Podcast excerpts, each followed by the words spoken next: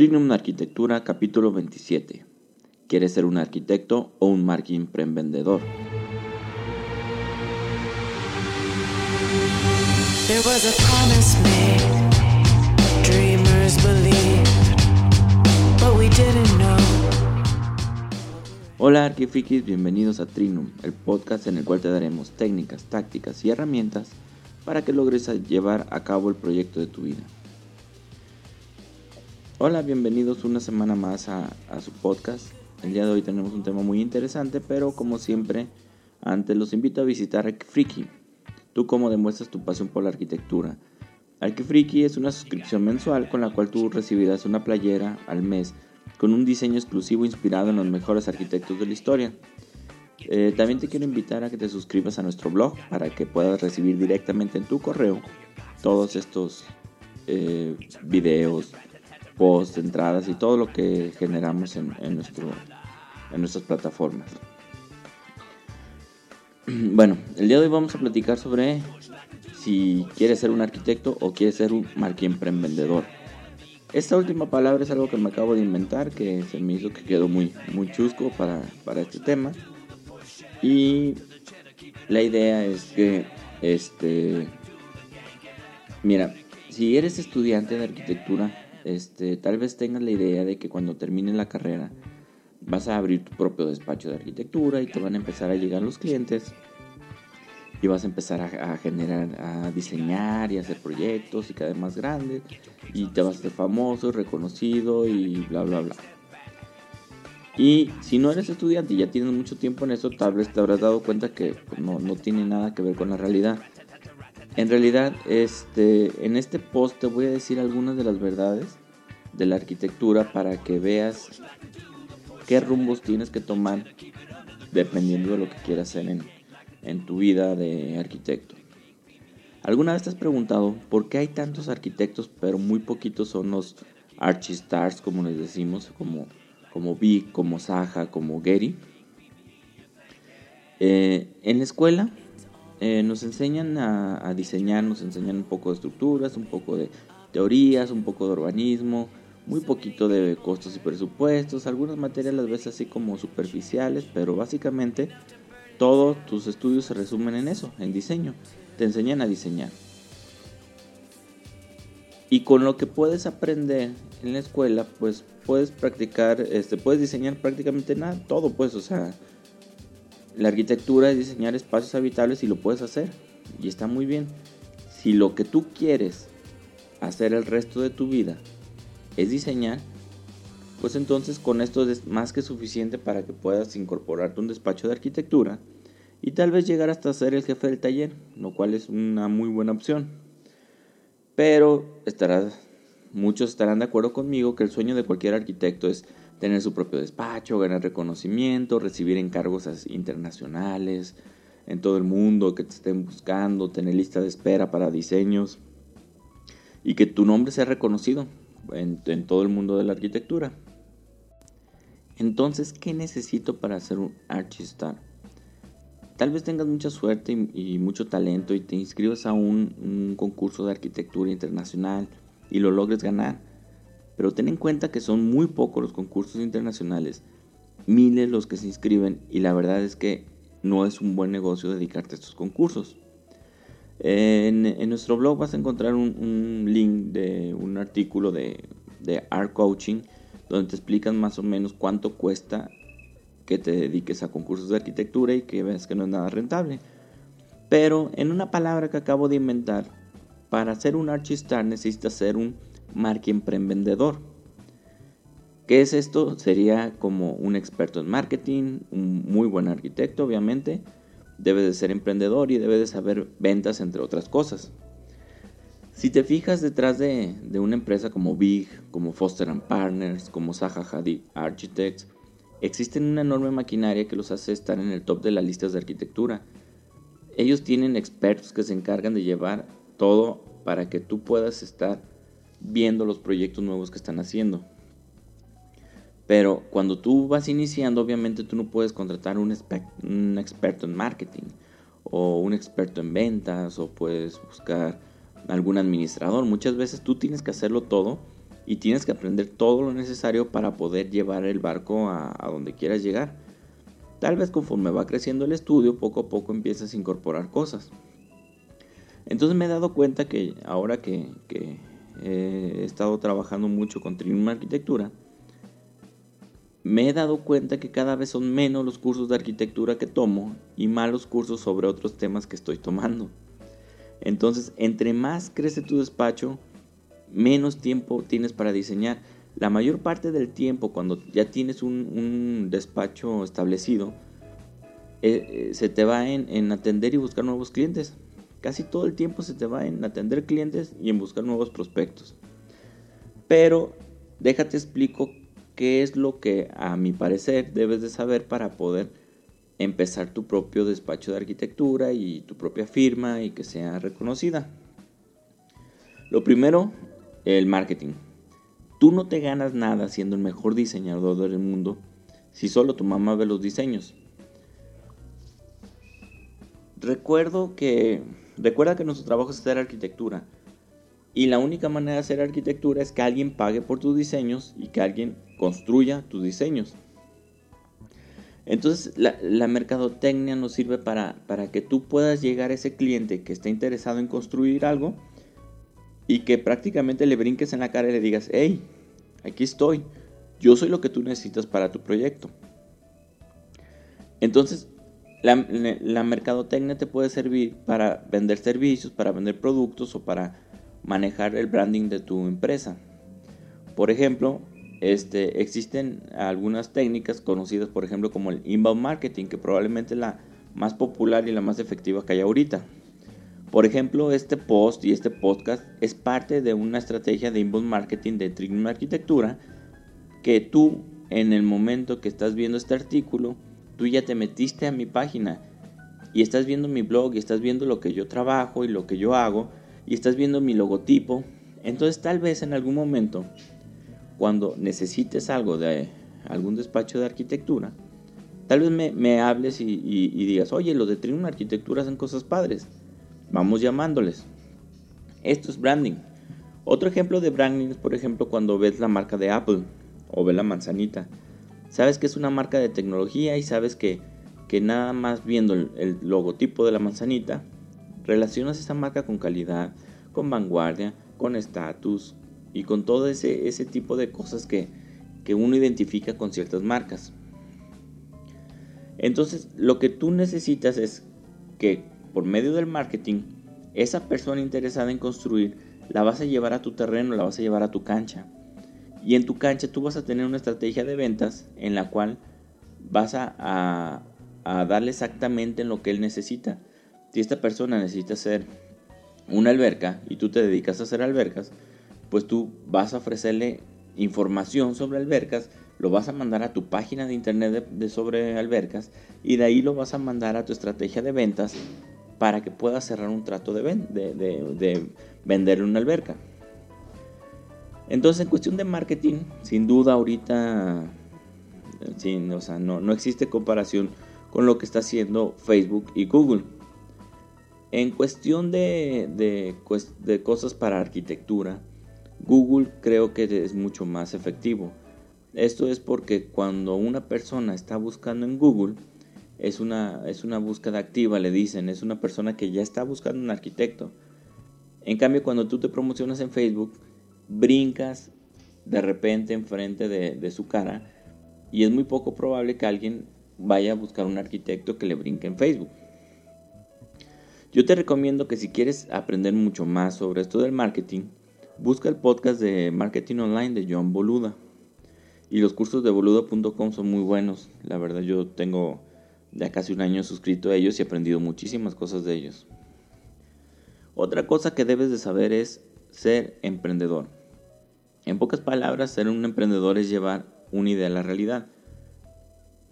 Tú vas a empezar un despacho de arquitectura pero ¿cuántos miles de despachos de arquitectura hay en tu ciudad o en tu país? Entonces, ¿qué es lo que te hace diferente? ¿Qué es lo que estás vendiéndole a tu cliente ideal que te hace diferente? ¿O cuáles son tus, tus debilidades? ¿Cuáles son tus amenazas? ¿Cuáles son tus fortalezas y tus oportunidades? ¿Cómo le vas a hacer para diferenciarte? ¿Qué vas a ofrecer diferente?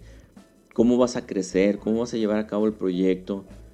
Todo este tipo de cosas eh, para cuestiones de emprendimiento es algo que debes de aprender sí o sí.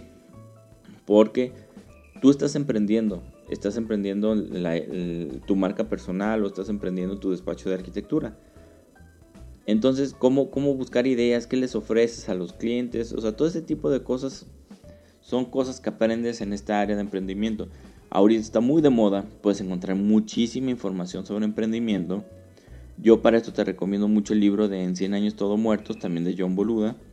Y busca en, podcast a Luis Ramos y su podcast Libros para Emprendedores.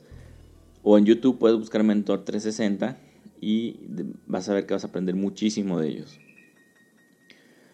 Uno de los grandes cocos de la arquitectura es la administración, el manejo de las finanzas, impuestos, flujos de caja, activos, pasivos, controles de gastos, inversiones, ingresos, egresos, seguro social, análisis financieros, en fin, son miles de cosas que debes de saber para poder administrar un despacho de arquitectura.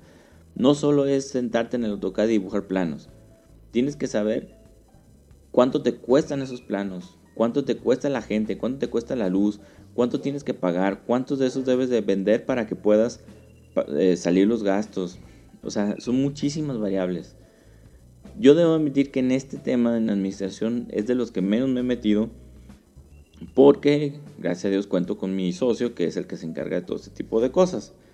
Pero existe un libro que resume muy bien todo esto de la administración que se llama el MBA personal que lo puedes encontrar sin ningún problema y te resume todo lo que tienes que saber sobre el tema de, de, este, de administración. Otra cosa que debes saber es ventas. Nosotros vendemos servicios, o sea, así de fácil. Tienes que buscar la manera de cómo venderlos. Ese es el, el chiste. Por más de marketing que tengas, por más miles de personas que puedas llevar a tu página de internet, ¿por qué ellos te habrían de contratar a ti? Entonces ahí es donde tú tienes que buscar aprender técnicas de venta y utilizar todo tu talento para demostrar que tú eres lo que el cliente necesita. Imagínate que una persona va a invertir cientos de miles o incluso millones de pesos en tu diseño. ¿Tú crees que nada más va a llegar así y decir, ah, mira, este tiene bonita página de internet, déjame se lo vendo? Claro que no, necesitas encontrar estrategias de ventas, tienes que, analizar la, manera en la que piensan las personas.